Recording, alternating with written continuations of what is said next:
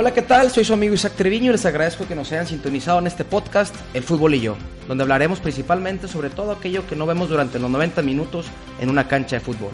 Platicaremos con personas que llegadas a este hermoso deporte nos puedan compartir sus experiencias para enriquecer a niños, jóvenes y adultos sobre el impacto que tiene este deporte en nuestra sociedad. Bienvenidos al podcast número 11 de Fútbol y yo, donde tenemos de invitado al exfutbolista profesional y actual directivo de los Venados de Yucatán, Luis Miguel Salvador. Originario de la Ciudad de México, Luis Miguel jugó 12 años como futbolista profesional. A los 20 años de edad debuta en el equipo Potros Nesa de la segunda división, lo que hoy se llama la Liga de Ascenso, en el año 1988. Posteriormente juega con el, con el equipo Atlante, donde gracias a su buen desempeño como centro delantero, se gana la convocatoria para la selección nacional.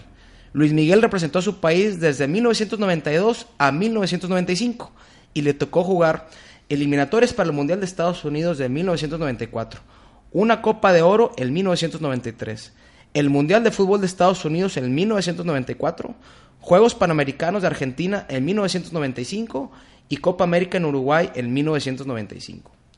En julio del 95 se incorpora a los Rayados de Monterrey, donde jugó dos años. Posteriormente jugó en Celaya de junio de 1997 a diciembre de 1999 y su último torneo fue de enero a junio del año 2000 con el equipo Atlante, donde se retira a los 32 años de edad. Durante toda su carrera solamente anotó más de 115 goles en la primera división, incluida también la segunda. En agosto del 2001 llega a trabajar en el Club Monterrey en el puesto de director comercial y para diciembre de ese mismo año lo nombran vicepresidente ejecutivo del club. Luis Miguel era responsable de toda el área deportiva de la institución, desde el primer equipo y todas las fuerzas básicas. En diciembre del 2010 fue nombrado presidente deportivo y sus responsabilidades seguían siendo ser la cabeza de toda el área deportiva del club. Durante su gestión como directivo del Monterrey, se terminó la, sequía de 17 años sin ser campeón. En su tiempo como directivo, los Rayados consiguieron tres títulos de liga, tres títulos de CONCACAF, tres participaciones en el Mundial de Clubes, cuatro subcampeonatos, una participación en la Copa Libertadores y un campeonato de la Interliga. Luis Miguel, muchas gracias por estar en este episodio con nosotros. Hemos platicado ya en varias ocasiones, pero creo que nunca uno a uno. Me gustaría platicar contigo sobre tu etapa como futbolista y ahora como directivo. Empecemos por el principio. ¿Cómo estás, Luis Miguel? ¿Qué tal, Isaac? Un gusto. Muchísimas gracias por la invitación en esta que es nueva faceta, en esta nueva forma de, de entrar en contacto con, con la gente.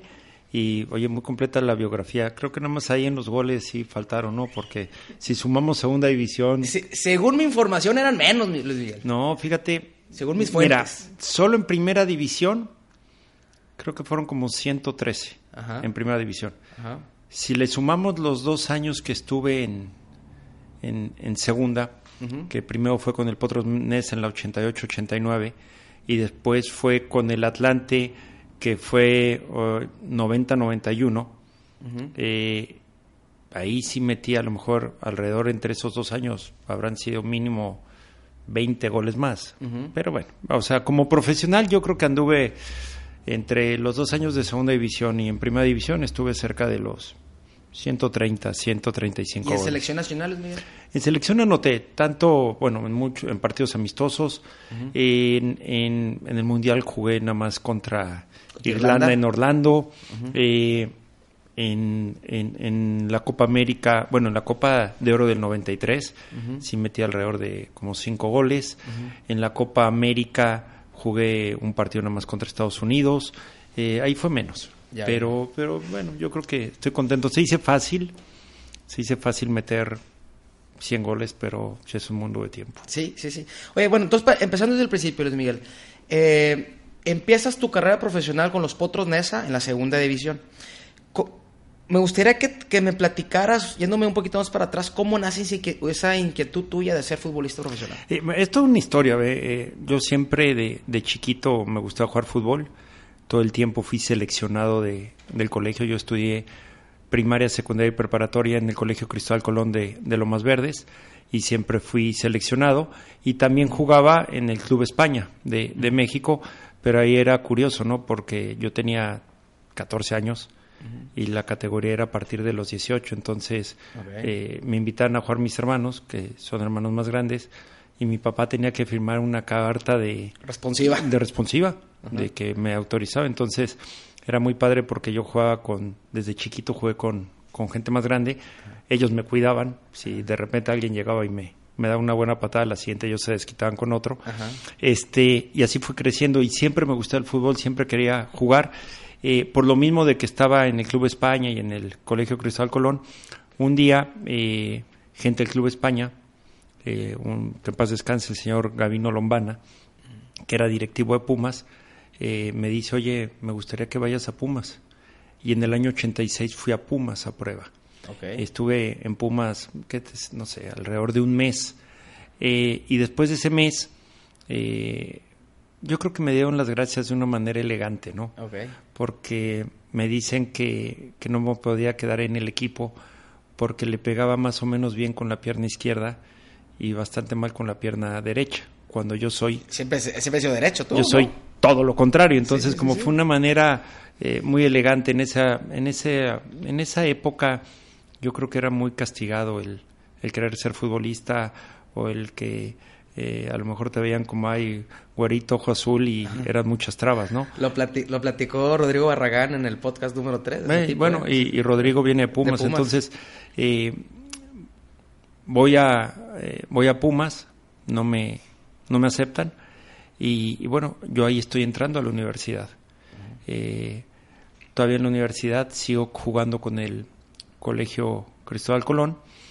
Y en el 87, eh, mi papá, eh, por, por, relaciones de trabajo, conoce a José Antonio García y le dice a José Antonio García, que era dueño del Atlante, oye, un favor, dale, lo, dale pruébenlo, para ya que se quite el gusanito de la cabeza, ¿no?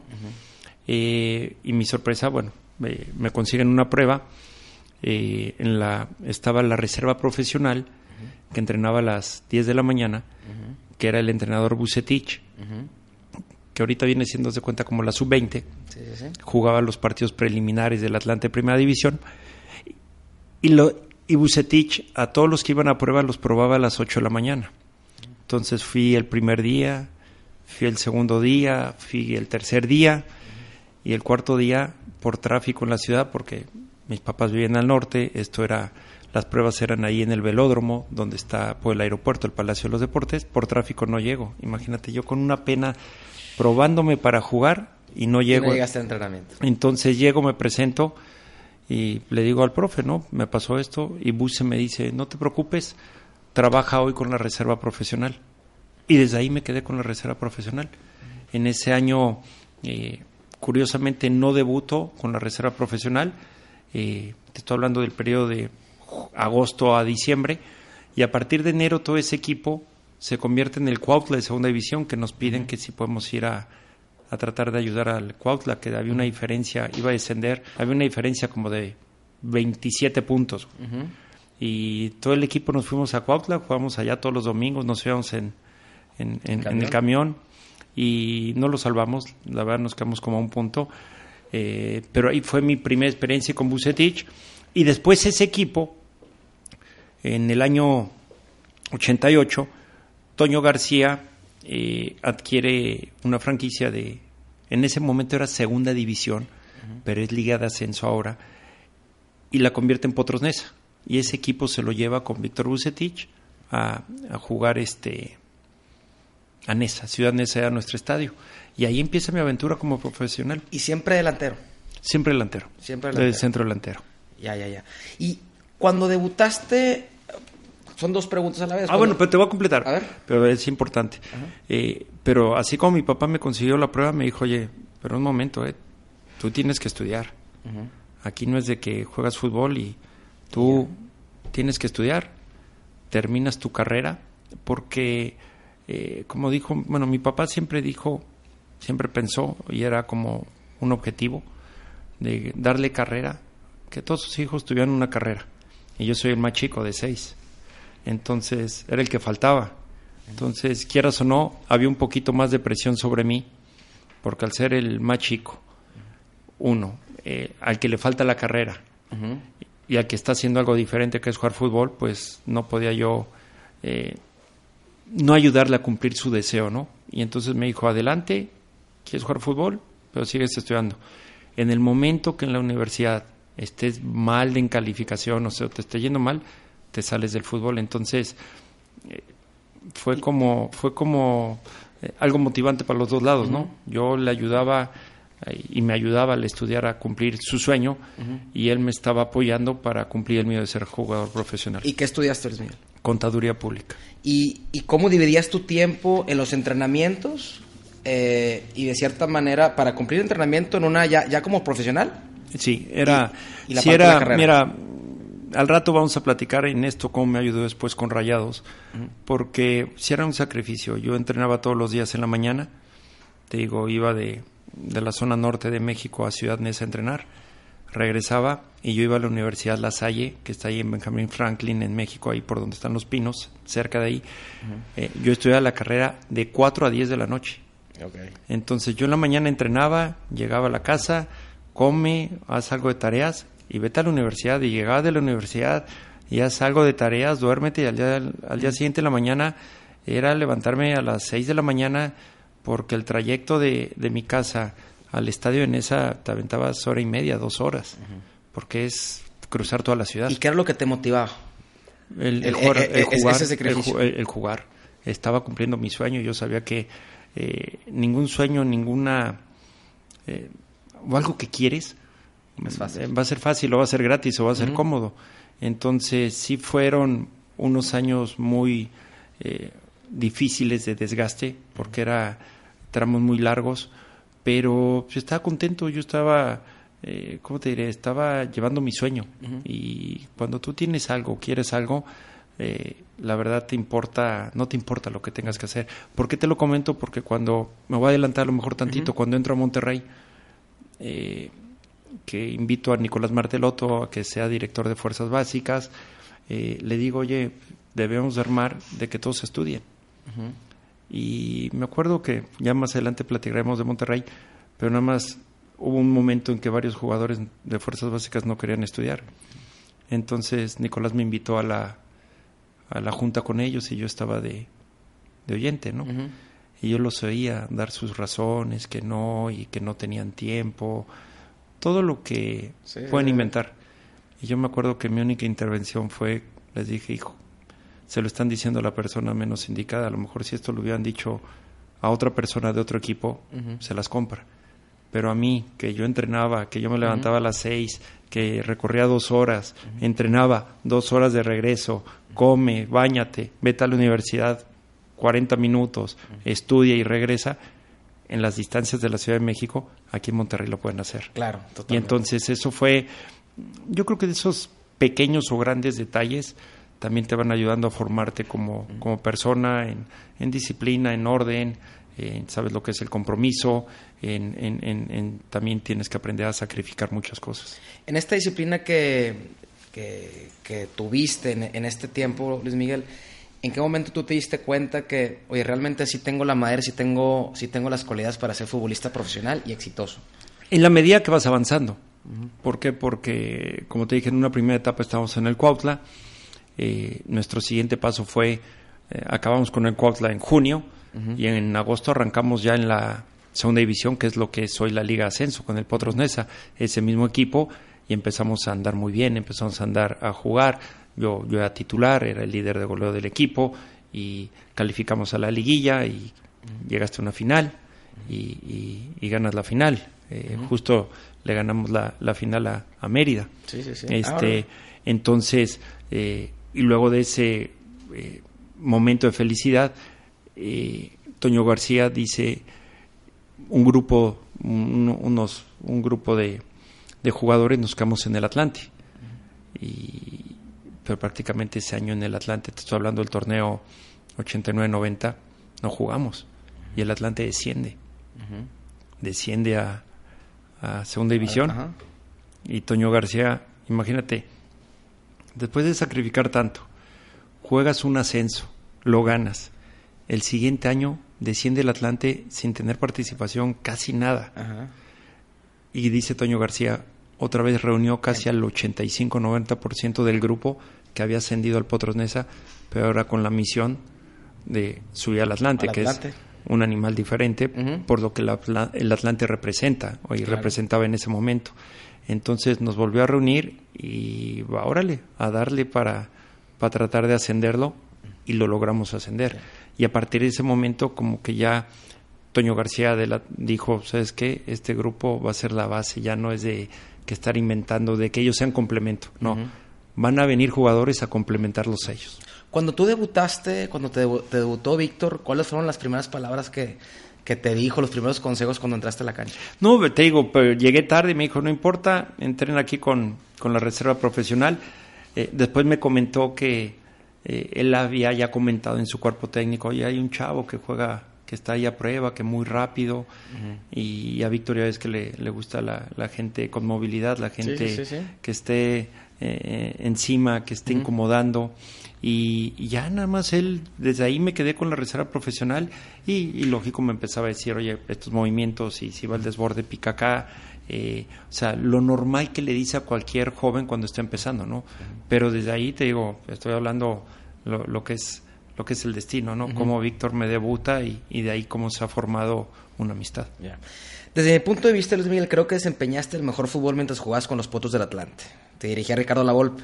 Eras parte del once titular donde jugabas con Félix Fernández, Miguel Herrera, Raúl Gutiérrez, Daniel Guzmán, Roberto Andrade, Manuel Negrete, Wilson Granulati. En un equipo plagado de estrellas o de calidad, ¿qué representaba para ti ser capitán en aquel entonces? O sea, ¿cuáles eran las virtudes que tenías tú en aquella época para aportar el gafete de capitán? ¿Sabes qué? Que primero era más que un... Eh, ¿Qué te puedo decir? Más éramos un grupo, pero primero, antes que nada, de amigos. Y que disfrutábamos lo que hacíamos. Eh, en ese tiempo a lo mejor el fútbol era diferente a lo que es ahora, ¿no? Pero a nosotros no nos preocupaba que si vas a jugar a Estados Unidos nos van a dar viáticos, no nos importaba. A nosotros, o sea, qué padre iba poder jugar a Estados Unidos, disfrutábamos. Entonces, eh, tan, tan es así que lo disfrutábamos, que ese equipo, esa generación, si tú lo ves hombre por hombre, siguen relacionados al fútbol. Félix Fernández, comentarista. Miguel Herrera, técnico de, la América. Eh, Raúl Gutiérrez, técnico. Wilson Granolate, técnico. Pepe Cruz, técnico. Mario García, técnico. Roberto Andrade fue auxiliar técnico. Este René Isidoro García, que es el contención, técnico. Memo Cantú, directivo. Daniel Guzmán, técnico. Yo, directivo. O sea, fue una generación que disfrutamos tanto lo que hacíamos, eh, que, que, hoy seguimos ahí. Y yo creo que lo del gafete fue porque, por la misma trayectoria que había hecho y de el Potros Nesa y que después con el Atlante, eh, la Volpe dijo, la Volpe dijo, oye, el capitán es Luis Miguel. Y desde ahí me fui capitán del equipo ya todos los años. Eh, fui el capitán. yo creo que un capitán a ver, no es solo portar un gafete. Sí, claro. El, capitán debe transmitir eh, actitud, tiene que eh, eh, transmitir coraje, corazón, el, meter, el, el, ¿cómo te puedo decir? Contagiar a los compañeros, ser una voz positiva, el, el, que sepa pelear por las cosas de grupo dentro de la cancha, y la relación con el árbitro, buscar una, el poder tener ese diálogo con el árbitro de manera respetuosa, pero haciéndole ver las cosas que le están dañando a tu equipo. por ejemplo, en aquel momento estaba Manuel Negrete también en Atlante y venía de jugar de Europa, era mundialista en México 86. Sí, pero ¿sabes qué es lo que pasa ahí? Que eh, justo lo que te comenté hace rato, Manuel Negrete vino de complemento a un grupo que ya le había dado Toño García un ascenso con Potros Nesa y cuando más lo necesitaba, que era el regreso al Atlante, porque eh, a lo mejor ahorita no, no, no, no tiene tanto impacto, pero en esa época el Atlante era un equipo de alto impacto en México. Eh, y la gente eh, iba a ver los juegos de segunda división. Yo me acuerdo que un viernes eh, jugamos nosotros, no sé, en el Estadio Azul, Grana, ah, ahora es Azul, pero el Estadio Azul Grana, jugamos, no sé, un viernes a las 7 de la noche y a las 9 jugaba Pumas en, en CEU contra Querétaro nosotros tuvimos mejor entrada que Pumas, o sea, por el fútbol que, que desplegamos. Entonces yo creo que toda esa suma de detalles, eh, la Volpe dijo, pues es Luis Miguel y como te digo, y no era nada más, ay, soy el capitán y te agrandas para nada, o sea, hay que correr, hay que, hay que poner el ejemplo. El capitán es el que puede poner el ejemplo y qué mejor ejemplo que con actitud. porque yo siempre he dicho que, que, en un partido, en un equipo puedes ganar, empatar o perder, es parte del fútbol. El cómo, lo es bien importante. Y lo que no es negociable es la actitud en el campo de juego. Entonces quedaste campeón con Potros Nesa. Potros Nesa. Quedaste campeón con Atlante en segunda en división. Segunda división. Y luego si mal no recuerdo, tuviste una, una temporada de ensueño con Atlante cuando quedas campeón aquí en Monterrey. Estabas, creo que quedaste segundo lugar de líder de goleo en aquella vez. Sí, no, primero, ya que ascendemos con el Atlante, ese torneo que fue la temporada, ahorita te digo, 88-89, 90-91 de haber sido, no, 91-92, la temporada 91-92 con el Atlante, que recién eh, ascendemos, acabamos de líder general. Fuimos el líder general con los puros chavos jugando contra todos los equipos que plagado de estrellas. Eh, nos elimina el Cruz Azul en cuartos de final en un partido bien raro, la verdad, porque nosotros le ganamos al Cruz Azul 3-0 en el Estadio Azteca. Y en el Estadio eh, Azul, Azulgrana, ellos nos ganan 4-0 y ahí es el famoso cuando sale la regla del fue lugar pasivo, eh, que ah, sí, hay una regla que en ese tiempo se aplicaba, que fue un escándalo, pero a raíz de ese juego hubo un chorro de expulsados para el siguiente torneo. Entonces nosotros, la temporada 92-93 con Atlante, eh, eh, arrancamos, creo que Miguel Herrera tuvo cinco o seis partidos expulsados, Raúl Gutiérrez cuatro, yo dos, porque hubo un escándalo en torno a eso. Y esa temporada 92-93 calificamos, éramos décimo en la tabla general, pero acuérdate que en esa época eran grupos. Calificaban los dos primeros de cada grupo. Entonces nosotros por puntos éramos el décimo, pero éramos segundo lugar de grupo. Pero cabe decir que primero arrancamos ese torneo con muchos expulsados. Después, en la fecha como cuatro, a René Isidoro García, los ligamentos. Wilson Granolati, pubalgia.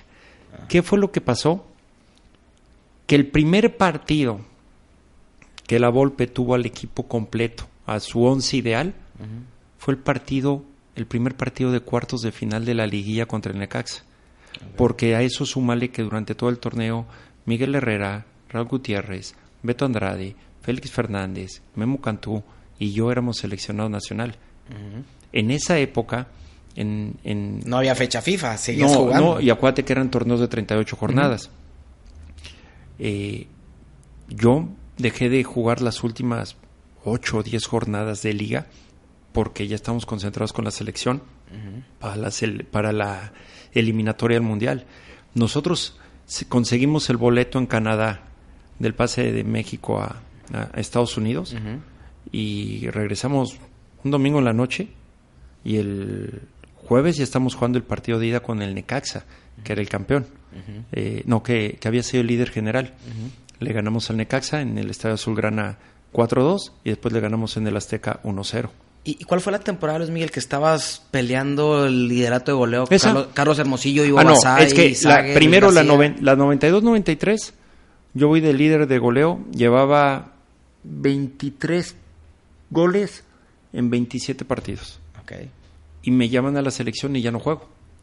Ya, no juego y me gana Ivo Basay. Ivo Basay, llega con 25, gana con 25 y yo con 23. Y al siguiente año, que es la 93-94, ¿sí? 93-94, ¿sí? Nos vamos Carlos Hermosillo y yo a todo el torneo peleando. Y llegamos a la última jornada, eh, los dos empatados con 25 goles y Hermosillo jugó aquí contra Monterrey y yo jugué en León. Yo hice un gol aquí y Tirso Carpizo, que no tapa nada, güey. Le hizo dos. agarró pichón. Le, agarró, pichón, agarró pichón, agarró pichón y le hizo dos goles y ahí fue campeón Carlos Hermosillo con 27 y yo con 26. Con el Cruz Azul, Carlos. Con el Cruz Azul y yo con 26 con, con el Atlante. Pero, pero a lo mejor el año anterior yo creo que de manera simbólica, imagínate, yo ya 23 en 27, no jugué los últimos 10 juegos y me rebasó nomás Ivo Basay por, dos, goles. Entonces, eh, pero fíjate cómo en dos años fueron cerca de 50 goles. yo recuerdo muy bien, eras un, delantero con el Atlante letal. Ahí, para la raza que nos está escuchando, puede agarrar el YouTube y ver los, los 10 goles de Luis Miguel Salvador y le hacías de todo. ¿eh? Es que, mira, yo siempre he dicho que y fallaba mucho, ¿eh? También. Sí, sí, sí. Pero yo siempre he creído que no importa que falles. Tienes que estar porque, Porque primero lo más importante, si fallas es porque estás ahí. Y después cuando empiezas a, meterla, vienen racimos, ¿eh? Sí. Porque eso es de siempre estar ahí, estar, eh, estar en el área, estar en la jugada. Y eso te lo decía, me acuerdo, Víctor un día lo comentó así en una plática, que decía que, eh, que hubo un momento que cuando él me dirigía que entrenador, pues ya ves el clásico jugador que le oye, es que porque yo no juego, y Luis Miguel no ha metido goles, y le dice, sí, no ha metido goles, pero está en todas, y pelea todas, y cualquier desborde llega al área, y cualquier balón que se ve perdido lo recupera. Dice, los goles van a venir solos, entonces eh, yo creo que eso, eso es bien importante, y, sí, me tocó meter goles de todo tipo, ¿eh?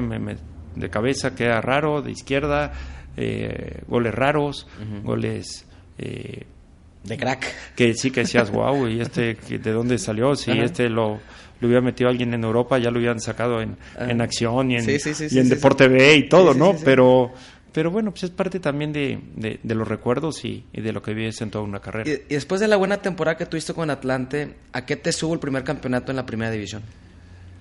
¿A qué me...? Híjole, era, era pues ahora sí que alcanzar el, el, un logro muy, muy, muy grande, ¿no? Muy alto, a lo mejor el reconocimiento más fuerte que hay en el, en el fútbol, que es, que es ser campeón de primera división. Eh, yo sí creo que, que el campeonato de la liga de ascenso pierdes mucho, ah. pierdes mucho, porque el de primera división pierdes la final y bueno, pero sigues en primera división. En la liga de ascenso sigues en liga de ascenso, o sea, cambian todas las circunstancias. Entonces yo había experimentado y vivido dos años, dos campeonatos de Liga Ascenso. Imagínate, en, mis primeros tres años de carrera tuve dos ascensos y un descenso. Y ese descenso con el Atlante prácticamente sin jugar. Y ahora conseguir el campeonato pues era, era un sueño. O sea, en, estoy hablando que en los primeros cinco años de carrera fueron dos campeonatos de Liga de Ascenso, un descenso, un liderato general y un campeonato de Liga. O sea, era eh, fue mucho para tan poco tiempo, pero era ahora sí que alcanzar el, el, logro máximo por el que te preparas todos los torneos, por ser campeón. Y, y después de, llegar a ese máximo que tú comentas ahorita, personalmente, te, te esforzaste el doble, te tendiste la cama, eh, no, echaste el doble de kilos. yo siempre he creído que en esto no puedes, no puedes relajarte. y, y, aquí es bien importante, te voy a decir, eh, o sea, fue, fueron años de mucho éxito que, que ibas en México a un restaurante y uno de la mesa al lado ya te había pagado la cuenta. Y llegabas a un lado y la gente, o sea, salías en la tele, salías en la revista Eres. Fue, sí, y te, invitaban a programas y con Derbez y en todos te invitaban. Eh, que es muy fácil poder perder piso. Claro. Y, ahí es donde entra el, el círculo cercano que te, que te rodea, ¿no? Que primero es la familia, que eh, en mi casa siempre mi papá, mi mamá, mis hermanos veían cualquier señal de, de cambio y luego, luego, te jalaban. Entonces, ese no te daban eh, tiempo de que te pudieras volar. Por eso yo siempre he creído y creo que el entorno que rodea a un futbolista es bien importante porque hay muchos que su entorno los echa a perder, ¿eh? los amigos y, y vente para acá y vámonos para acá. Eh, pero si tienes un entorno estable, un entorno maduro y sobre todo que te diga las cosas como son, eh, eso te ayuda mucho. Empiezas a hacer las cosas muy bien con el Atlante, ¿no? Y, y, te ganas la convocatoria de la selección mexicana, participas en la eliminatoria, por ahí tengo un dato, no está correcto, que metiste ocho goles en 13 partidos con, con México. Eh, ¿Qué pasaba por tu cabeza cuando estabas compitiendo por un puesto titular con Carlos Hermosillo, con Sague, Hugo Sánchez, Luis García, el cadáver Valdés, eh, ahí en el, el, Mundial? Primero, cuando a mí me convocan a la selección, es bien curioso cómo mi vida deportiva siempre estuvo eh, relacionada con, con Monterrey. Porque cuando yo estaba en segunda división había un torneo, creo que un torneo de copa, de primera división que tenían que jugar menores. Yo debuto con el Atlante en un torneo de Copa en el Estadio Universitario contra Tigres. En el torneo del descenso del Atlante, en el torneo del descenso, yo debuto en el torneo de liga, creo que fue como la fecha 19, contra Monterrey en el tecnológico. Ya van dos. Mi primer llamado a la selección me lo da Mejía Barón. La, la, concentración es en el Cerrito.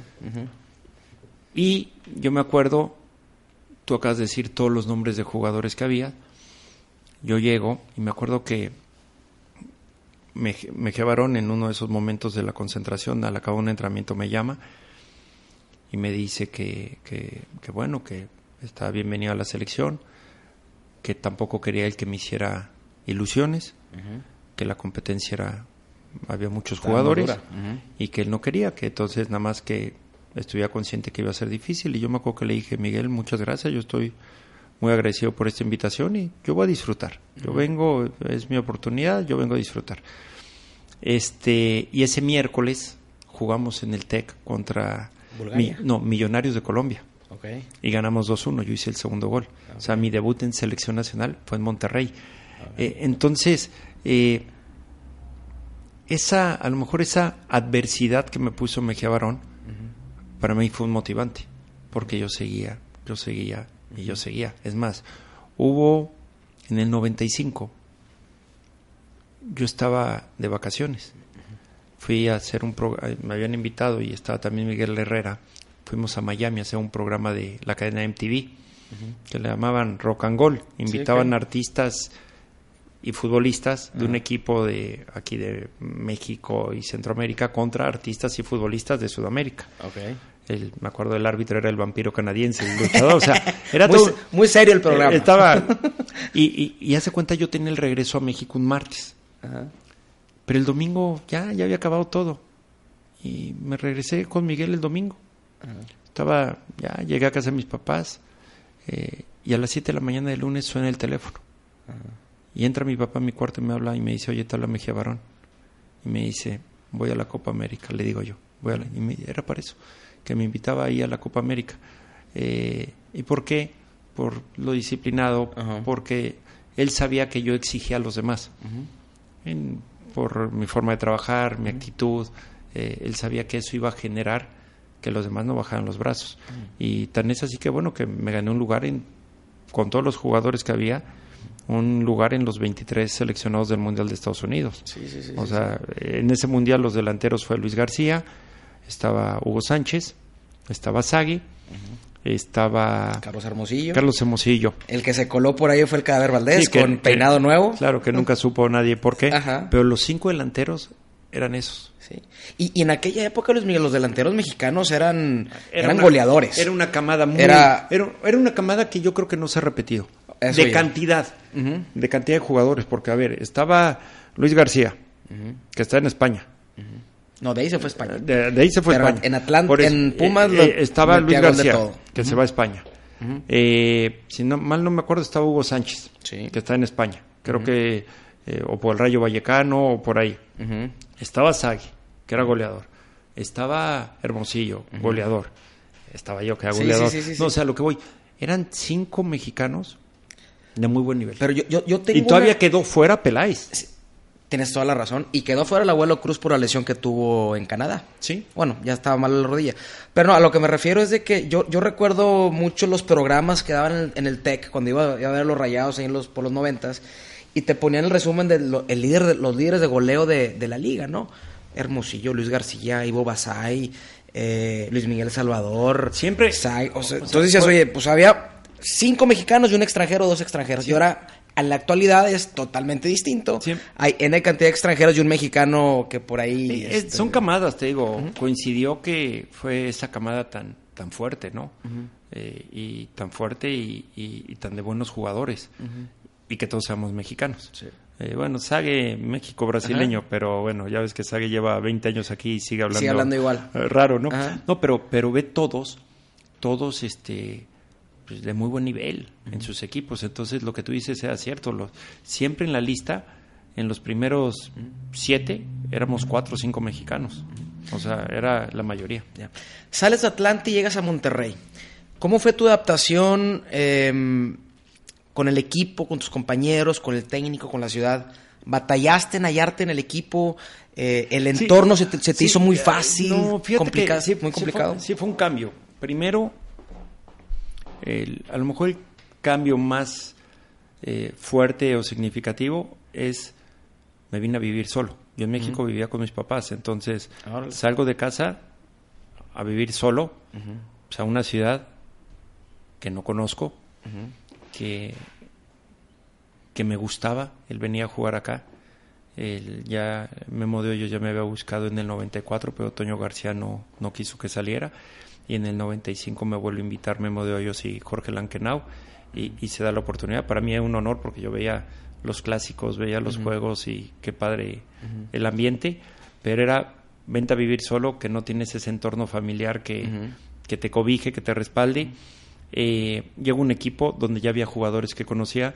Eh, Sergio Bredirame era un gran amigo, aunque siempre nunca habíamos jugado juntos, seamos rivales, pues hicimos una gran amistad de de que cuando yo venía con el Atlante me quedaba aquí en su casa a dormir, cuando él iba allá se quedaba, mm. o sea, ya lo conocía, a Rubén Ruiz ya lo conocía, estaba Roberto Modina, el Tato Noriega, o sea, ya había muchos que conocía que eso a nivel equipo te ayudaba, el técnico de Arturo Salá, una gran persona, hicimos una muy padre amistad. Y entonces eso me facilitó a nivel deportivo la integración con el equipo, el, el, entrar, ¿no? Era un gran grupo el que teníamos, un gran grupo humano. Yo recuerdo una vez, a lo mejor tú no te acuerdas, había un torneo en el Albacete Viejo. Y tú llegaste de curioso, creo que tenías un Thunder, ¿verdad? ¿O qué carro tenías en aquel momento? Era un Thunder. Llegaste al Thunder y había un torneo de, de fútbol femenil.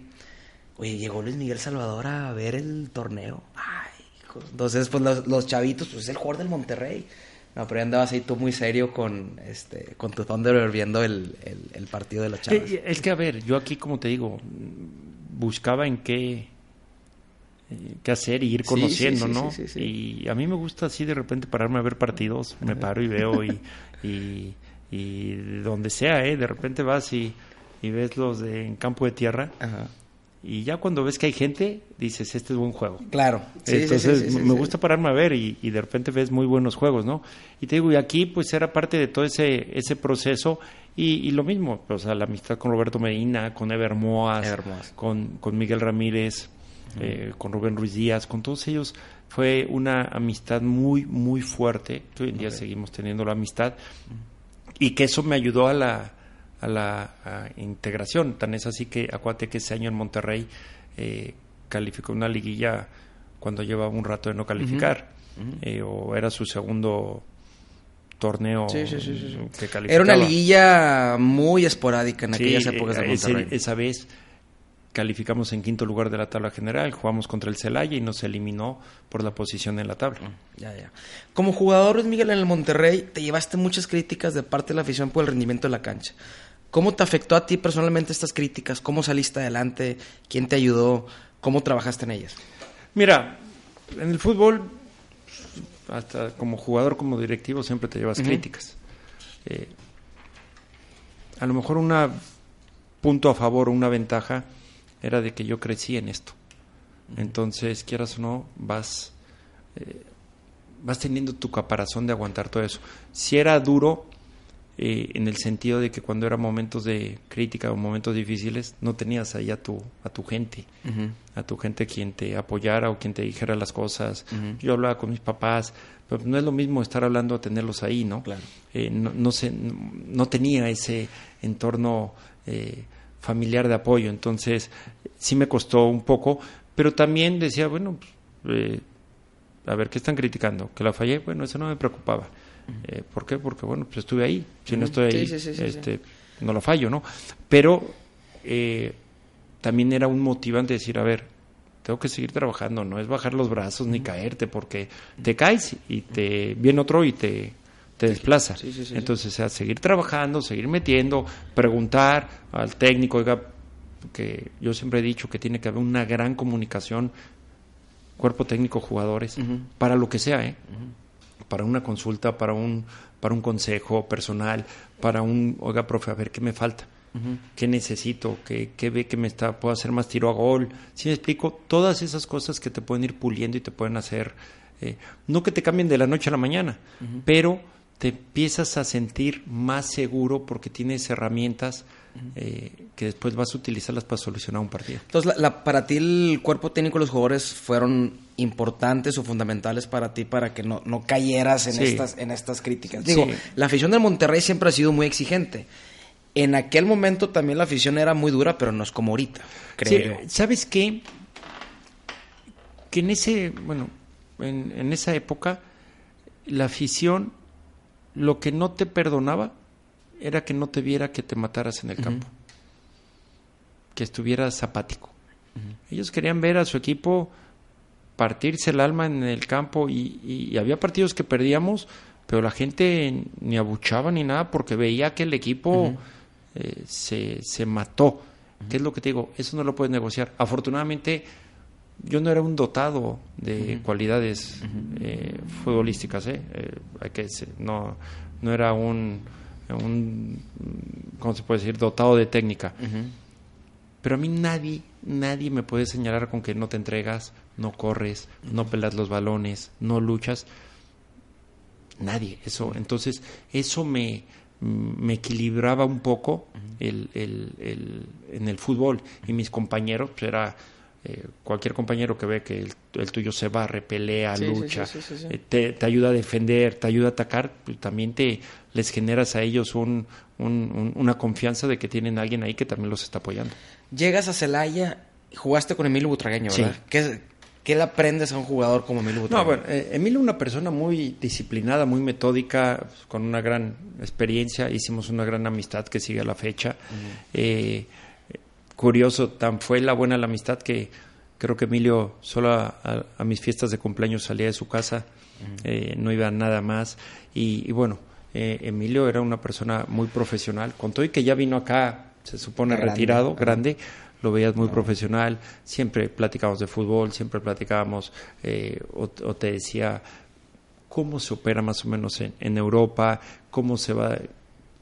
El jugador crece siendo profesional. Entonces ya desde chiquito, desde fuerzas básicas, ya traen una disciplina eh, que por eso tú cambias a un jugador de Portugal a Inglaterra y se adapta. No pasa nada. Porque todos los equipos en Europa tienen una misma manera de, de, de, trabajar o de, de formarse. sobre un objetivo muy, muy, muy claro. O sea, tienen muy disciplinadas sus metodologías. Entonces, tú ve que el Barcelona y el Real Madrid, los jugadores, su día de descanso, van al gimnasio del club a trabajar. O el gimnasio personal que tienen ahí en las mansiones. Sí, o, van a un gimnasio y, su día de descanso, que no tienen obligación, van. O sea, son, son este, ¿cómo se puede decir?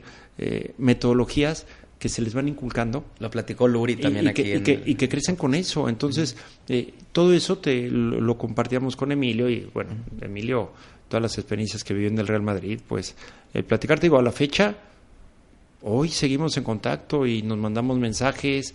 Es más, cuando fuimos campeones, cuando fui campeón como directivo, en el 2003, que todavía se manejaba todo con faxes, ya ves la máquina de fax, el primer, la primera persona que me felicitó, y, lo tengo enmarcado, fue un fax del Real Madrid de Emilio Butragueño felicitándose. A estaba ah, al pendiente. Ahí lo tengo porque imagínate un gesto Emilio Butragueño, que era eh, en ese momento y sigue siendo el director de Relaciones Institucionales del Real Madrid, estuvo al pendiente. Y te mandó un fax, no un WhatsApp, un fax. No, en ese tiempo tenía su chiste. Era fax. era fax y te digo, lo tengo enmarcado en hoja del Real Madrid y muchas felicidades por este logro, sé, sé lo que cuesta.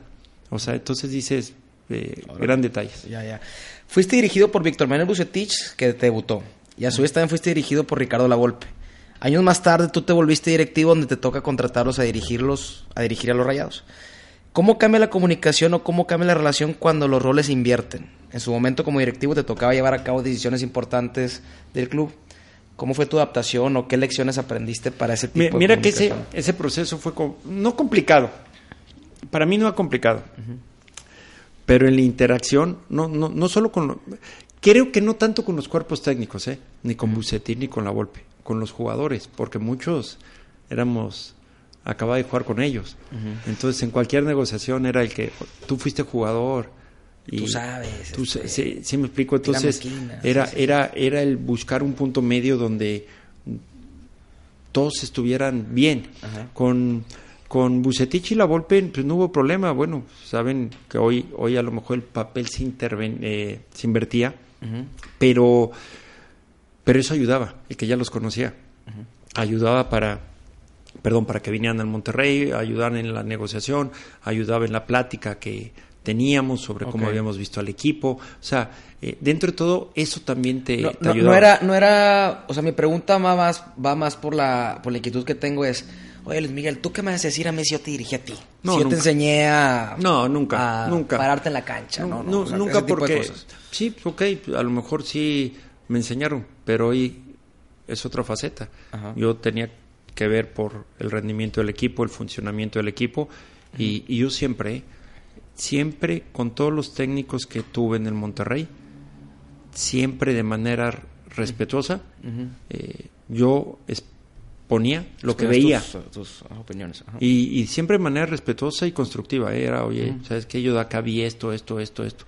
Y, y nunca tuve, nunca ningún técnico, ah, estás loco. No. O sea, hay técnicos que te escuchan y a lo mejor en un principio dicen, ah, está loco, pero se van pensando muchas veces lo que le expresas y al día siguiente hubo casos que me decían, oye, es que me quedé pensando lo que... Y sí, cierto. Entonces, eh, yo creo que el hecho de que ellos sabían que yo era el presidente deportivo, también saben que se tienen que manejar con, con un respeto. Claro, una línea. Eh, con, independientemente de que ellos hayan sido mis técnicos, pues ya es otra faceta y que hoy pues yo tengo que buscar lo mejor para el equipo y con ellos de la mano eh, hacerlo, ¿no? Entonces, eh, no, en ningún momento me tocó con así alguna situación de que, oye, yo te enseñé a jugar, tú no me digas, ¿no? Haciendo un lado los títulos, eh, ¿con qué entrenador tuviste la mejor relación o contacto en, mientras eras directivo? ¿Con qué hijo, es que mira... O con, o con que era, era, muy amigable tuve, tuve, tuve, tuve, la fortuna de tener eh, buena comunicación y buena relación con Pasarela, con Miguel Herrera, con Hugo de León, eh, con el mismo Mizrahi, con La Volpe también, eh, con Bucetich, o sea, la verdad, con el mismo Tony Mohamed, con todos los técnicos tuve la fortuna de de, tener esa buena comunicación, esa buena relación y platicar antes de, de, que llegaran a Monterrey y ya que están aquí, continuar con eso. O sea, afortunadamente no, no hubo un técnico que dijeras, híjole, con este no, no puedo hablar, no quiero ni hablar. Eh, porque si, si empiezas así, eh, ya vas mal. O mejor dicho, ¿con qué técnico tuviste la mejor retroalimentación entre ambas partes? yo creo que Bucetich. Bucetich fue el uno, pues, aparte nos tocó vivir una época con, con, Miguel Herrera también, y con Miguel Herrera tuvimos mala suerte porque perdimos dos finales, el equipo jugando un fútbol eh, espectacular. atractivo. Con Hugo de León pues, teníamos una gran comunicación, lástima que no se dieron los resultados como, como, como habíamos querido, él, él, nos, él se hizo un lado durante el torneo, pero era una persona que podías hablar tranquilamente. O sea, lo más importante es que puedas platicar, puedas conversar, puedas dar tus puntos de vista sin que la otra persona se sienta superior y te diga, no, lo que tú dijiste, tú no sabes, no. Eh, porque solo así vas construyendo. Y afortunadamente te digo, en eso eh, la comunicación que hubo con Víctor eh, fue muy buena también, porque era ir afinando detalles, oye, y Víctor, ¿cómo ves esto? Y sí, esto, y Víctor decía esto, y vamos a ver si reforzamos por acá. Eran movimientos eh, quirúrgicos, movimientos muy exactos. Y con esos entrenadores, cuando no se ponían de acuerdo, ¿qué pasaba? No, bueno, no, o sea, buscas alternativas de, a, ver si te, a ver si te entendí, de que oye, que este jugador no lo quiero y no, o sea, o este sí lo necesito, no, pues ahorita no se puede, no es momento, no hay siempre, Siempre, a ver, siempre tratábamos de que llegara al equipo lo que el técnico necesitaba y que estuviera dentro de las condiciones económicas. Eh, a mí las condiciones económicas que me tocó vivir como directivo son totalmente diferentes a las que hay ahora. O sea, eh, Monterrey hoy ha invertido en dos años más de 80 millones de dólares. Y creo yo en 15 años no invertimos ni eso. Eh, o sea, pero en ese momento esas eran las situaciones, era lo que podía el club, teníamos ese presupuesto. Y dentro de ese presupuesto nosotros siempre con el técnico era, a ver, necesitamos, voy a dar el ejemplo, un volante por derecha. Dime cuáles tres te gustaría. No me digas el número uno, el número dos. ¿Cuál de esos tres que llegara estás con, o sea, sirve al equipo? Te daba los tres y ya ahora pasaba a terreno nuestro de hablar con los equipos, de hablar con el jugador y de acuerdo al presupuesto, eh, cuál se adaptaba a, todo. Entonces ya sabías que había tres opciones, que cualquiera de esas tres eran bienvenidas al equipo y ahora buscar el que se adapte a, a las condiciones que vivíamos. Ahí en ese tiempo eran negociaciones, no era convencer a, a billetazos, era de negociaciones y agarre el avión. A mí no se me olvida la contratación de Leandro Gracián, yo estaba en Los Ángeles. Iba a jugar un partido de ex seleccionados nacionales, un sábado. Y el viernes en la noche me habla Raúl Gámez, que era el presidente de, de Vélez, y me dice, Luis Miguel, sí, estoy en condiciones de, de poder vender a, a, Leandro Gracián. Yo el sábado en la mañana estaba, eh, el sábado en la mañana estaba volando Los Ángeles, México, México, Buenos Aires. Llegué a Buenos Aires el domingo a las nueve de la mañana me bañé y me fui al, al estadio de Vélez con Raúl Gámez a, arreglar el pase de Gracián. Acabé de ahí, me fui al hotel, arreglé con Leandro Gracián y su representante y a las 10 de la noche yo estaba volando de regreso a México porque teníamos el draft el lunes. Entonces, eh, eh, es parte, o sea, eh, es parte de eso, ¿no? entonces, ¿cómo te puedo decir? todo eso todo eso que vives, todas esas experiencias, eh, si no las haces con gusto y buscando, como te digo, negociaciones de dentro de lo que tú puedes, tú sabes, yo sabía cuál era mi techo. yo tengo 10 pesos, híjole, pues tengo que empezar a negociar de 5 porque sé que va a ser el, el, tirón va a ser pesado. y era y a veces era de que, ok, gracias, ni modo, no podemos hacer. Y enfriarlo y a lo mejor al día siguiente te hablaba, oye, si le subes tantito, y entonces ahí te ibas acomodando. Pero eran otras épocas, no era de, billetes, sino de, negociar. Eso iba, o sea, termina tu carrera como futbolista profesional y llegas a un puesto directivo en, a un club que decide reinventar, reinventarse buscando ser un equipo protagonista de fútbol mexicano. ¿Cómo fue esa etapa de aprendizaje dentro del club y qué consideras tú que fueron las claves de éxito para llevar al Club de Fútbol Monterrey a otro nivel? Mira, yo creo el grupo humano y el trabajo en equipo que, hubo. Eh, yo llego al Monterrey en agosto del 2001, me invitan de director comercial. Y en diciembre me invitan de vicepresidente ejecutivo. Y el presidente ejecutivo es Jorge Urdiales. Y yo ahí conozco a Jorge. Eh, acuérdense, te estoy hablando del 2001, el Club Monterrey, eh, el área administrativa, eh, administrativa, con contadores, con taquilleros, con comercial, éramos 20 gentes, ¿eh? Las que operamos el club. Entonces, todos nos ayudábamos en todo. Yo tenía yo, mi responsabilidad todo el área deportiva. Jorge era responsable de todo el área comercial y todo el área administrativa del club. Pero Jorge participaba en lo deportivo. y, y de repente podíamos debatir y tener diferentes opiniones, pero de esas diferentes opiniones sacamos las mejores conclusiones. Después Jorge me hablaba, oye, ven, échame la mano porque ando batallando con los de Bimbo. Y yo conocí al director comercial de Bimbo. Entonces nos involucramos, entonces todos nos ayudábamos. Era muy familiar, o sea, éramos un equipo de trabajo. Entonces, eh, te digo, Jorge me apoyaba a mí, yo apoyaba a Jorge, apoyábamos al área comercial, eh, nos involucramos en, en, temas administrativos, o sea, todos participamos. Entonces, ¿qué es lo que haces?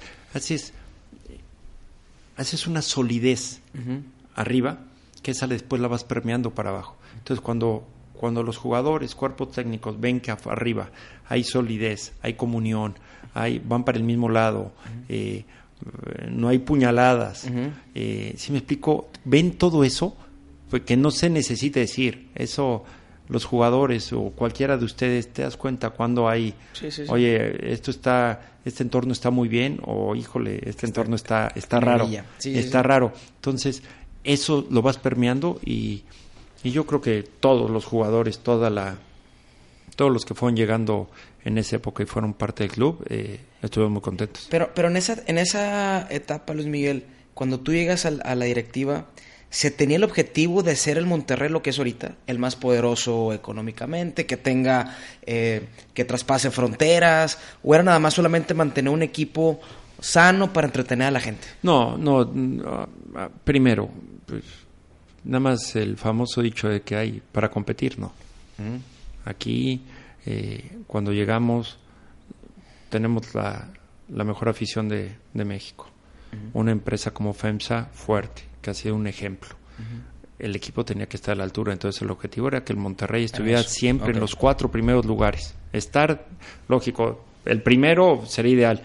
¿Por qué dentro de los cuatro? Porque ya que entras en una liguilla, los cuatro te toca Si hay un porcentaje muy alto, si estás en los primeros cuatro, tienes un porcentaje muy alto. Claro, entonces era ir buscando eso, ir, este, armar el equipo para que fuera pasar a ser un equipo protagonista. Acuérdate que cuando nosotros asumimos ya como directiva, eh, ya no participamos en la decisión de ni el cuerpo técnico ni los jugadores porque ya estaban. Estoy hablando de diciembre del 2001, eran eran eran torneos este que ya estaban asignados los jugadores.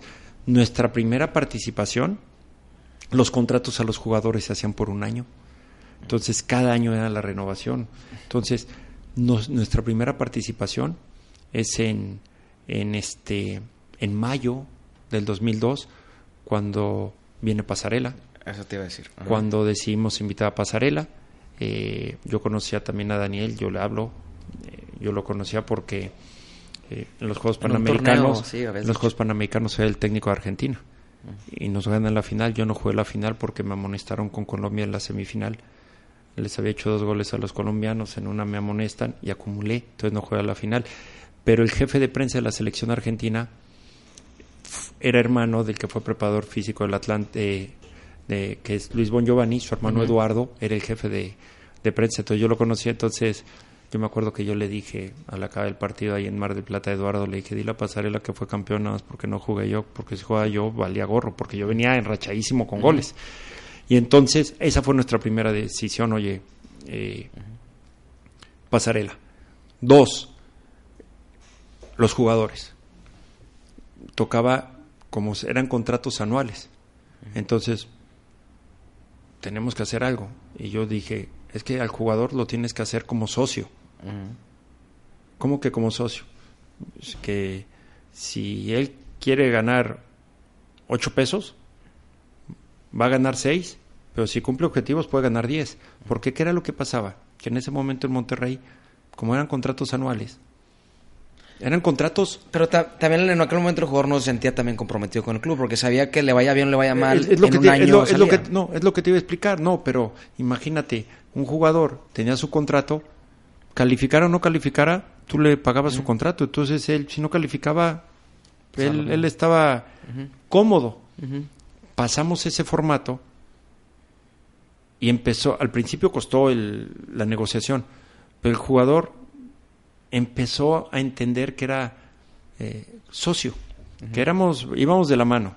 No calificábamos, nos dolía a todos, pero calificábamos, si ellos querían ganar ocho pesos, tú le ofrecías seis, pero si se cumplían los objetivos, podía ganar hasta diez. Entonces el jugador que decía, pues yo también quiero la zanahoria grande. Entonces nos volvimos eh, ahí cambió la dinámica, ahí cambió el formato de los contratos del Club de Fútbol Monterrey, porque había por calificar la liguilla, por goles o pases para gol, por minutos jugados, por la defensa menos goleada, si el portero eh, eh, mantenía el cero, Eh, si el equipo estaba entre los primeros cuatro de la tabla general, había un premio general, si calificaba la liguilla, si era del 5 al 8 era otro. O sea, empezamos a cambiar toda esa dinámica para que se hiciera el jugador más comprometido. Más comprometido. Y, eso nos funcionó, eso nos funcionó y, bueno, creo que hoy en día se sigue ese, ese, ese mismo formato. Como directivo tuviste momentos muy buenos y momentos muy malos. De esos momentos malos, eh, ¿cuál fue tu momento más complicado como directivo y cómo saliste adelante? Mira, a lo mejor momentos malos es cuando no se dan las cosas como, como querías, como las habías planeado y, y, que la gente te lo reclama, ¿no? A mí, a mí la verdad, yo llevo muchos años en eso, entonces yo sé cómo es este entorno. Eh, ya te afecta más cuando pasa un plano de que afecta a la familia, ¿no? Y era lo que a mí no me agradaba, porque era bien curioso, si el Monterrey hacía algo bueno, era mérito de todos menos de Luis Miguel. Y si ese mismo grupo no hacía bien las cosas, toda la culpa era de Luis Miguel. Pero yo asumí eso, dije, es mi responsabilidad, yo lo asumo. Eh, fue momentos difíciles, fue momentos de... Eh, pero se volvió algo más personal, ¿no? Fue algo muy, mira, yo más personal, no, ¿no? sé qué haya habido atrás, porque de repente era como muy, muy, muy, muy claro, muy, muy directo, ¿no? Y, a ver, pues, eh, yo te puedo hablar que eh, me acuerdo que hubo una, unas, hay unas mantas con el estadio nuevo en el, eh, creo que fue diciembre, por diciembre del 2015 y enero del 2016 pues, cuando había sido tres veces campeón, tricampeón de la CONCACAF, habías jugado un chorro de liguillas, o sea, yo, yo estuve 15 años de, directivo y me tocó jugar 10 finales, 7 de liga y 3 de CONCACAF, eh, como que de repente dices, ¿por qué? Sí, sí, sí. Y ya salgo en Monterrey y ves lo que ha pasado y no ha sucedido eso, entonces dices, ay, güey, alguien habrá eh, incitado eso. Una teoría de conspiración ahí no lo sé, No lo sé, pero, pero dentro de todo, mira, yo asumía, yo asumía, era mi responsabilidad, lógico, si no nos iba bien, eh, pues era mi función. Eh, pero por otro lado yo estaba tranquilo porque, a ver, los jugadores no llegaban, y yo nunca voy a estar de acuerdo que el jugador tiene que llegar por imposición del directivo. No. Cuando tú le impones o traes los jugadores que a ti te gustan a un equipo, ya le estás dando la primera justificante al técnico. Claro. Y entonces el técnico, si no le va bien, ah, no pues fue lo, que pedí. Tú me trajiste esto, no. Entonces yo siempre he sido de la idea, te tienes que sentar con el cuerpo técnico. Lo que yo te expliqué, a ver, ¿cuáles son los candidatos? Dime, dime tres. ¿En qué posiciones? Vamos a reforzar en cuatro posiciones. Ok, en cada de esas posiciones dame tres candidatos que estés contento, que no haya peros. Y vamos a hacer los esfuerzos para conseguirlos. Órale. Pero lo haces cómplice, lo haces responsable de las decisiones. Entonces, ese era el lado que dentro de todo me tenía a mí, bueno, pues no, no salieron las cosas pues, desgraciadamente no se dan, no siempre se van a dar como quieres, pero lo que había llegado había sido en base a un consenso y de lo, dentro del presupuesto que el club podía. ¿Y, cómo saliste adelante de esos trancazos, Luis Miguel? Pues era fortaleza, o sea... De ese caparazón que, la, de esa, adversidad, esa adversidad, esa adversidad me motivaba. y, y hay que ir, y hay que seguir, y no hay que bajar los brazos. También me gustaba que el grupo humano, jugadores, cuerpo técnico, eran solidarios. Y entonces muchas veces decían, oye, no se vale, ¿no? No se vale porque... O sea, el, jugador también entiende esa parte o se une a eso. O sea, no es de que el entrenador o el, o el equipo se, hace güey por... Pues le están echando al directivo, pues yo aquí estoy haciendo lo mismo. Hay, como en todo, yo creo que, a ver, todos somos seres humanos y sientes, ¿no? Y, y, no es eh, no es para nadie fácil que en un estadio tabuchen o que corren tu nombre o que pidan tu salida, tanto como jugador como directivo. Pero ahí es donde tiene que entrar la fortaleza de un grupo, ¿no? Y si hay una armonía, yo siempre he creído que en los grupos tiene que haber armonía. Armonía directiva, cuerpo técnico, armonía directiva, jugadores, armonía, jugadores, cuerpo técnico. Si no hay armonía en eso, eh, tu posibilidad de que no obtengas los resultados es muy alta si no hay armonía. Tiene que haber esa, esa, esa integración, esa armonía para, para salir adelante de esos momentos difíciles o en los momentos buenos, el que no haya roces, porque muchas veces tú todo lo ves de afuera, ah, todo está con madre. Sí, sí, sí. Pero en la primera que hay un momento difícil, empiezan a salir, eh, empiezan a salir las cosas. Entonces, eso es cuando no hay una armonía, no está todo integrado. Digo, a lo mejor ya me contestaste la pregunta que te voy a hacer. Ya ves que normalmente el aficionado, el comentarista o el periodista deportivo, deportivo opina sobre lo que a su entender ve en un equipo de fútbol. Critica y opina y da por un hecho muchas cosas y, y todos los que estamos afuera opinamos de todo creyendo cómo mejoraría la situación de un equipo. Por lo que te pregunto, ¿es fácil ser directivo de fútbol? No, no es fácil. O sea, a ver, ¿cómo te explico? De afuera se ve bien fácil. Sí, porque yo digo, De afuera se ve bien como dices, ay, qué padre, y viajas con el equipo, pero tienes... No, o te das cuenta, oye, este jugador, eh, o necesitas esta posición, pues la directiva no puede ser que no se dé cuenta lo que la gente pide, o la directiva no puede ser que no se esté dando cuenta que algo no está funcionando. No es fácil, no es fácil por todos esos detalles, no es fácil porque, eh, acuérdate, el fútbol, tu equipo de fútbol no es como eh, una empresa que tiene máquinas. ¿A qué me refiero? Tu equipo de fútbol, en una empresa tú tienes máquinas, falla algo en la máquina, llegas, cambias la pieza y funciona. En un, en un equipo de fútbol, tus máquinas son seres humanos. Y atrás de cada ese, ese ser humano traen historias. Y esas historias eh, hay que saberlas entender para entender al jugador, para brindarle el apoyo. Hay jugadores que traen historias muy difíciles, muy complicadas. Entonces, todas esas situaciones las tienes que saber eh, eh, canalizar adecuadamente. ¿Para qué? Para que el jugador se sienta con la confianza, el jugador se sienta respaldado y el jugador te va a rendir en el campo de juego. Ok, te me adelantaste un poquito de lo que te quiera preguntar. Pero, o sea, eh, eso, ¿qué virtudes debe tener un directivo para gestionar un equipo de a un grupo de jugadores y equipo de fútbol? Y el cuerpo técnico, perdón. Pero, ¿qué, tú como directivo tienes, levantas la mano, pides un fondeo para pagarle a un jugador o comprar uno, te llega muy fácil.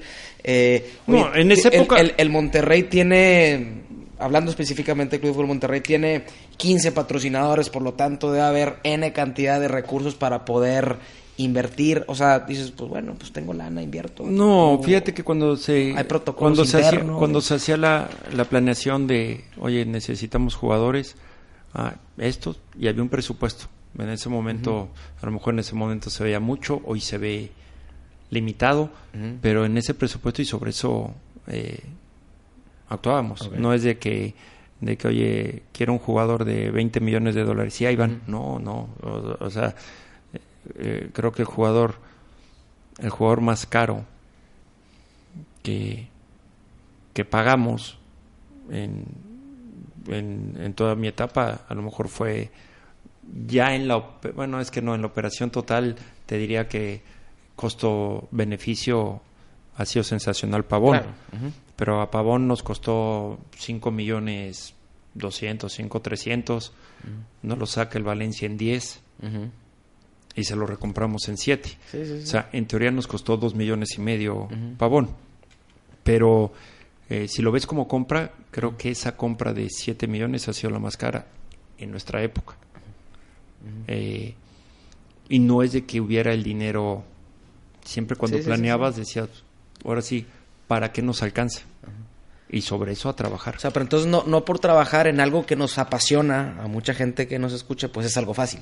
No, no, porque te digo, eh, tienes que ver los recursos, tienes que ver el entorno, tienes que ver lo que te digo, el tema humano, eh, la, inter, la interrelaciones entre las áreas, cuerpo técnico, jugadores, eh, el buscar que haya armonía, el que tú sabes lo complicado que es después negociar con jugadores contratos y, y, que de repente pueden quedar ellos a disgusto porque no fue lo que ellos quisieran. ¿Sí me explico? O sea, son todas esas situaciones que como yo siempre les decía, cuando entraban a negociar el contrato, ahorita negociamos, tú tienes que ver tus puntos de vista, yo tengo que defender estos. Ya pasando la puerta, tan amigos y en lo que te puedo apoyar, ayudar en temas personales y, a la fecha, bueno, y eso me funcionó muy bien con muchos. Entonces, hay, hay unas habilidades de cierta manera administrativas, directivas, eh, que tienes que, manejar para estar dentro de un club. Y, no, a ver, bueno, te voy a hablar, en, en, mi caso, como, como jugué, pues sí conozco muchas cosas, muchas sensibilidades que hay, ¿no? Que hay y que y, te das cuenta. Yo yo a lo mejor de repente veo veo situaciones en la cancha que, que el aficionado normal no les llama la atención, pero a mí sí me llama la atención. Por darte un ejemplo, eh, cuando tu equipo mete un gol y no van a festejarlo más que uno o dos con el que mete el gol, hay algo. Sí, sí, sí, sí, Hay algo porque qué raro que no vaya todo el grupo. No hay algo, algo está pasando eh, que, que, que, no se da ese fenómeno. Eh, y a lo mejor tú lo ves, ay, fue gol y se acabó. Eh, y yo no, yo digo, y a la fecha digo, hay algo... Sí, a eso es lo que iba. Hay unas habilidades administrativas, gerenciales para llevar a cabo la, la que camine un club a nivel oficina pero cuáles son las virtudes que debe tener también un directivo para tratar con el jugador en la forma de manera personal o con el cuerpo técnico. O sea, primero, acuate, hay que entenderlos, porque cada uno es distinto, cada uno, eh, como lo mencionaba, trae historias atrás complicadas eh, o historias, procesos de vida difíciles, que primero tienes que conocer el jugador y ya sobre eso hay uno que, a ver, para explicarme, hay jugadores que necesitan que lo casi casi tengas el látigo sobre ellos para que estén bien. Hay otros que necesitan que lo estés apapachando, hay otros que necesitan esa combinación, pero eso lo vas a ir descubriendo en la medida que no te sientas todopoderoso por el puesto. O sea, el que el, tu puesto puede ser directivo, pero es un puesto. Eh, si eres a lo mejor el que el del organigrama el que tienes eh, el nivel más alto del organigrama. Pero eso no te tiene que cambiar. Eh, independientemente de eso, tienes que tener eh, esa, esa facilidad, el poderte sentar a platicar con un jugador, el poderte acercar y cómo está tu familia, cómo estás tú, cómo te sientes en la ciudad, cómo te ha ido, qué has visto. O sea, conoce a tu gente, conoce a, a final de cuentas, mi trabajo lo van a valorar, tú lo dijiste hace rato, en base al resultado de la cancha. Y entonces, para mí como directivo, tengo que conocer a, mi gente, a los que están trabajando adentro para, para el funcionamiento, tanto administrativo como deportivo. Y los tengo que conocer porque tengo que saber si alguno trae algún problema extra cancha, el que sienta un apoyo, el que a lo mejor lo pueda venir a platicar, y me pasó que venían y te platicaban situaciones que estaban viviendo, y, dentro de la experiencia o de lo que uno pudiera conocer, los orientas. Y hay muchas veces que venían a, o te sentabas a platicar y no necesitaba yo como directivo decir nada. ¿Por qué? Porque era, ellos lo que necesitaban eran ser escuchados. Sí, sí, sí. Y entonces todo eso lo tienes que ir aprendiendo, porque es tu gente. Yo dependo, mi, mi, el que la gente diga, ah, qué buen trabajo, no, ¿de qué va a depender? De que vean un buen equipo, que vean un equipo comprometido, que vean un equipo que corre, que vean un equipo unido, un equipo que transmita a la gente. Entonces yo tengo que conocer si, si tú, Isaac, eres mi jugador y te veo cabizbajo, no, a ver, a ver, algo tienes, ven, ¿cómo estás? ¿Cómo? Y a veces cuesta, pero hay que irle buscando para que saques lo que traes. Y en el fútbol profesional es, ¿se vale que el directivo esté en el día a día en la cancha de entrenamiento con, con el equipo o solamente se tiene que presentar cuando hay problemas? No, yo, yo creo que el directivo tiene que estar ahí. También tienes que ser respetuoso. Sí, claro. Tienes, eh, tienes que también guardar una distancia para que no sea como una invasión, que no seas invasivo.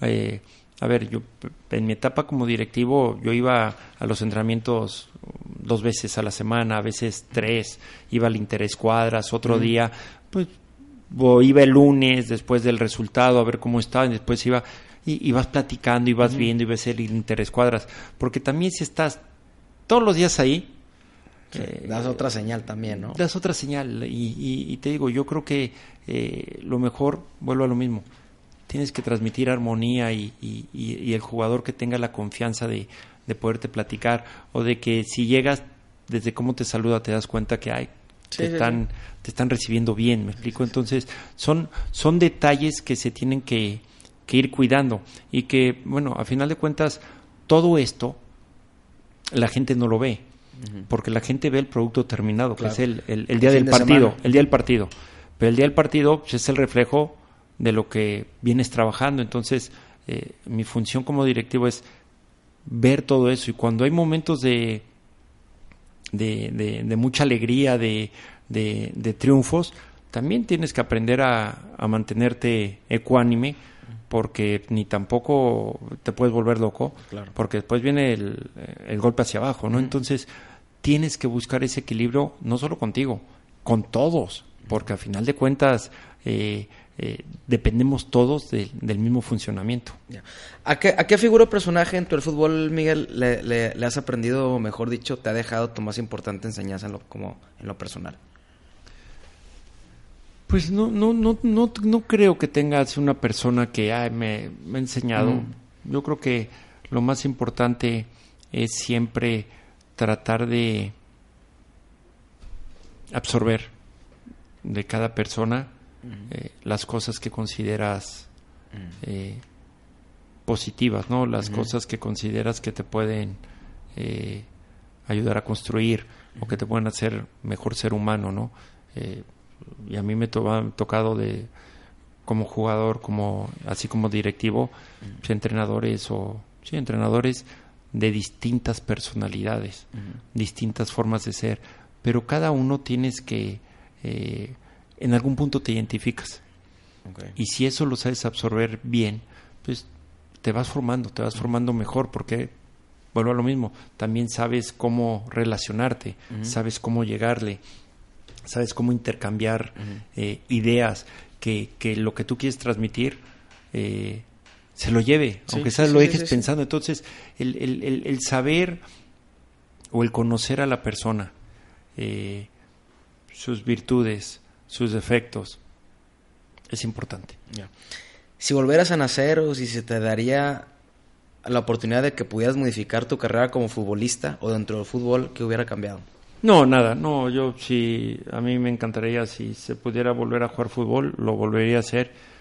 volver a... Tu carrera como la tuviste hasta el momento. Sí. Algo que hayas que querías cambiar o piensas algo, cambiar. Algo que hubiera cambiado de mi carrera es que es bien fácil ahorita decir ya toro pasada y quiero cambiar. no, yo creo que eh, yo me sentí muy contento con todo lo que hice. Lógico, si me dices que me gustaría cambiar, puta, las finales que perdimos. que cuatro finales, serían cuatro estrellas más en el escudo. Pero algún, o sea, algún momento clave, algo, la, la, final pues no estuvo en tus manos, ¿no? O sea, es un partido de fútbol, como tú dices, se gana, se pierde o se empata pero algo que, estuve, que estuviera en tus manos, que en vez de irte por la izquierda, te fuiste por la derecha, en vez de hacer algo, no lo hiciste. Sí, eh, mira, ¿sabes qué? Yo creo que en la época con Víctor, eh, que el equipo ganaba todo, ahí aprendí que aunque ganes todo, tienes que hacer cambios. ¿Y qué pasaba? Que dentro de las pláticas, pues también le querías mover poco al equipo porque va bien el equipo. Entonces decías, ¿para qué le muevo si voy bien? Y entonces le mueves y te empieza a no ir bien, vas a decir, ¿para qué le moví? Entonces iba tan bien el equipo que no le queríamos mover. Pero el tiempo te da enseñanzas y ese es, aunque ganes, aunque seas campeón, le tienes que mover. ¿Por qué? Para que se siga potencializando. Esa es yo creo que eh, una de las enseñanzas en, en, estos años, de, de, que independientemente de que consigas ser campeón, tienes que mover, tienes que mover piezas para seguir potencializando al equipo. ¿Tu experiencia más gratificante dentro del fútbol? Mi experiencia más gratificante, pues, ¿qué te puedo decir? Eh, híjole, a mí dos momentos que, y olvidándome los campeonatos de jugador, dos momentos que, que, me, que, me quedaron muy marcados fue la, la final de la CONCACAF con Santos, aquí el, el 4 a 2, el, la final con Cruz Azul, el partido de ida que acabó el primer tiempo 3-0. ¿Entraste al vestidor esa vez? Y, ¿Cuándo? Esa, esa final contra Cruz Azul. Al acabar. Sí. Pero al medio tiempo no, entraste, no, no, no, no, como directivo nunca. Nunca, eh, eh, nunca bajaba en medio tiempo, es prohibido. y, y, al final bajaba, pero eh, prohibido hablar. hablar. ¿Por qué? porque es lo que te digo, entender. si ganas, puedes decir algo dentro de la euforia que después hay que cumplirlo. o puedes decir algo y que si no fue eh, bueno no reconociste al otro no, fue no fue el buen resultado eh, en la calentura se puede prestar otras cosas. Entonces bajaba tranquilo eh, felicitaba y si con todo y todo perdíamos era dale viene una revancha pero sin hacer más más de hacerlo de más no y, es respetuoso yo en medio tiempo nunca nunca ¿por qué? porque eso es trabajo del técnico o sea, eso hay que respetarlo. Entonces, tu más gratificante experiencia fue esa, esa vivida con Santos. Hijo, sí, por, ¿sabes por qué? Porque cuando fue la final con Cruz Azul, que íbamos perdiendo 3-0 en medio tiempo, y le dimos la vuelta 4-3, y ver cómo se iba transformando el estadio, yo te lo digo, ¿eh? yo me acuerdo que yo estaba con mi familia, y yo les dije ese día, lo que hoy vivimos va a ser casi imposible que lo volvamos a vivir. O sea, porque acuate era una final, fue una eh, diversidad de estados anímicos muy fuertes. ¿Por qué? Vamos a empezar. Era la final. Va a jugar en la tarde la final. La emoción de que tu equipo va a jugar la final. Llegas al estadio feliz de que estás jugando la final a los cinco minutos va, va ganando rayados con el autogol de Villa. Una fiesta. Sí, sí, sí. Y está medio lloviendo. Te empata el Cruz Azul. Te hace el 2-1 y te hace el 3-1. Te vas a medio tiempo perdiendo 3-1. Entonces ve cómo los momentos anímicos cambian. Haces el 3-2, el 3-3, el 4-3, a la locura en el estadio. Y yo te lo digo, yo cuando acabó el juego 4-3, yo le, yo le dije a mi esposa, somos campeones. Lo que hoy ganó Monterrey. Hoy este resultado Monterrey es campeón. Y después en el Estadio Azul eh, acabó. Y el día de la CONCACAF, eh, que cae el gol de Santos, de Darwin, el, 1-0. Y al inicio del segundo tiempo cae el gol de Baloy. Y, me, y me acuerdo que Baloy llega ahí casi frente a la banca del Monterrey, como señalando el número y 2-0. Y, y, yo estaba sentado y estaban a la derecha todos los directivos de la CONCACAF y yo 2-0 y me voltean a ver como diciendo pues, pobre güey no entonces yo yo yo me acuerdo que yo decía güey hay tiempo. O sea eh, si hacemos un gol cada 15 minutos la libramos. Y, y, en eso al minuto 15 cae el 2-1 al minuto 15 el segundo tiempo. Pero el 2-2 cae al ochenta y tantos güey. Sí. Cuando cae el 2-2, que la gente empieza, eh, porque es más, hubo gente que se salió del estadio eh, faltando cinco minutos para acabar porque dijo ya se acabó y que después se arrepentía la gente, decían, prendí el radio. Cuando cae el 2-2, que la gente en el TEC empieza como loca, ahora sí veía los de la CONCACAF, ellos están asustados de lo que estaban viendo. Cuando cayó el 3-2, no, ya. se cayó el... Es, más, ellos se bajaron porque llovió de todo, ya ni te importaba que te aventaba. y con el cuarto, ah, ya casi daban ganas de quitarte la playera. O sea, ve todos esos cambios anímicos que yo estoy seguro que toda la gente que, nos va a escuchar, creo que esos dos partidos es, lo que se vivió porque fue... El que era rayado se hizo más rayado en momento. Fueron cambios anímicos muy fuertes, muy marcados, que que, te quedan y que hoy si te pones a ver eh, el partido, lo revives y, vuelves a hasta llorar de la emoción. Entonces te digo, esos momentos eh, son increíbles. Son ¿Tu experiencia más difícil dentro del fútbol? Mi experiencia más difícil, hijo, la verdad, sabes que mucho sacrificio. Es una carrera que tienes que sacrificar mucho. Eh, tienes que estar bien claro lo que quieres y estar consciente de lo que sacrificas. Yo, por ejemplo, eh, dejé de ir a, a cuatro bodas de hermanos porque estaba con cuatro. Somos seis. No fui a bodas de cuatro de mis hermanos, puedo estar concentrado y ni modo, ya sea con el equipo, con, la, con el Monterrey, con el Atlante, con la selección, y ni modo, y, y era parte de esto, era mi carrera y, y, y te das cuenta de, ya ahorita te das cuenta de ese momento. Después, como directivo también, pues, eh, ¿qué es lo que no se ve que hablábamos hace rato? Hay muchos sacrificios familiares y me perdí graduaciones de hijas porque yo tenía que estar en el draft o eventos importantes de ellas. Yo no estaba porque estaba en algún partido eh, que son parte de esto que ahorita te lo comento dices lo perdí pero que también pues, es parte de mi trabajo y yo, yo soy muy frío en eso, de decir, bueno, es mi trabajo y tengo que estar, pero te das cuenta que, que son momentos únicos en la vida, entonces tienes que siempre encontrar, encontrar ese balance. ¿Qué es lo que más le agradeces al fútbol? Todo, todo, porque, a ver, el fútbol primero eh, es lo que quise ser. El fútbol eh, me ayudó a, a, ser mejor persona, mejor ser humano cumplí un sueño. Eh, el fútbol me trajo a Monterrey. Eh, conocí a mi esposa, a mis hijas, eh, y por ellas dejé el fútbol también, porque yo tenía 32 años y, mi esposa estaba embarazada y era el último. Que viajabas cada semana a Monterrey. Era, era ese último semestre que jugué con el Atlante, entonces en ese, en ese de diciembre a, agosto que nació, pero todo ese semestre yo estaba jugando en el Atlante, que fue enero a junio del 2000, eh, y era ir, venir, ir, venir, y tuvo un embarazo de alto riesgo. Eh, cuando llega julio, llega junio, que viene el draft y eso, eh, yo ahí ya tomé la decisión de retirarme sin decir nada. ¿Por qué? Porque dije, van a ser mi, mi hija mi esposa ya vivió siete, ocho meses de un alto riesgo. Van a ser y que yo esté jugando no sé en dónde.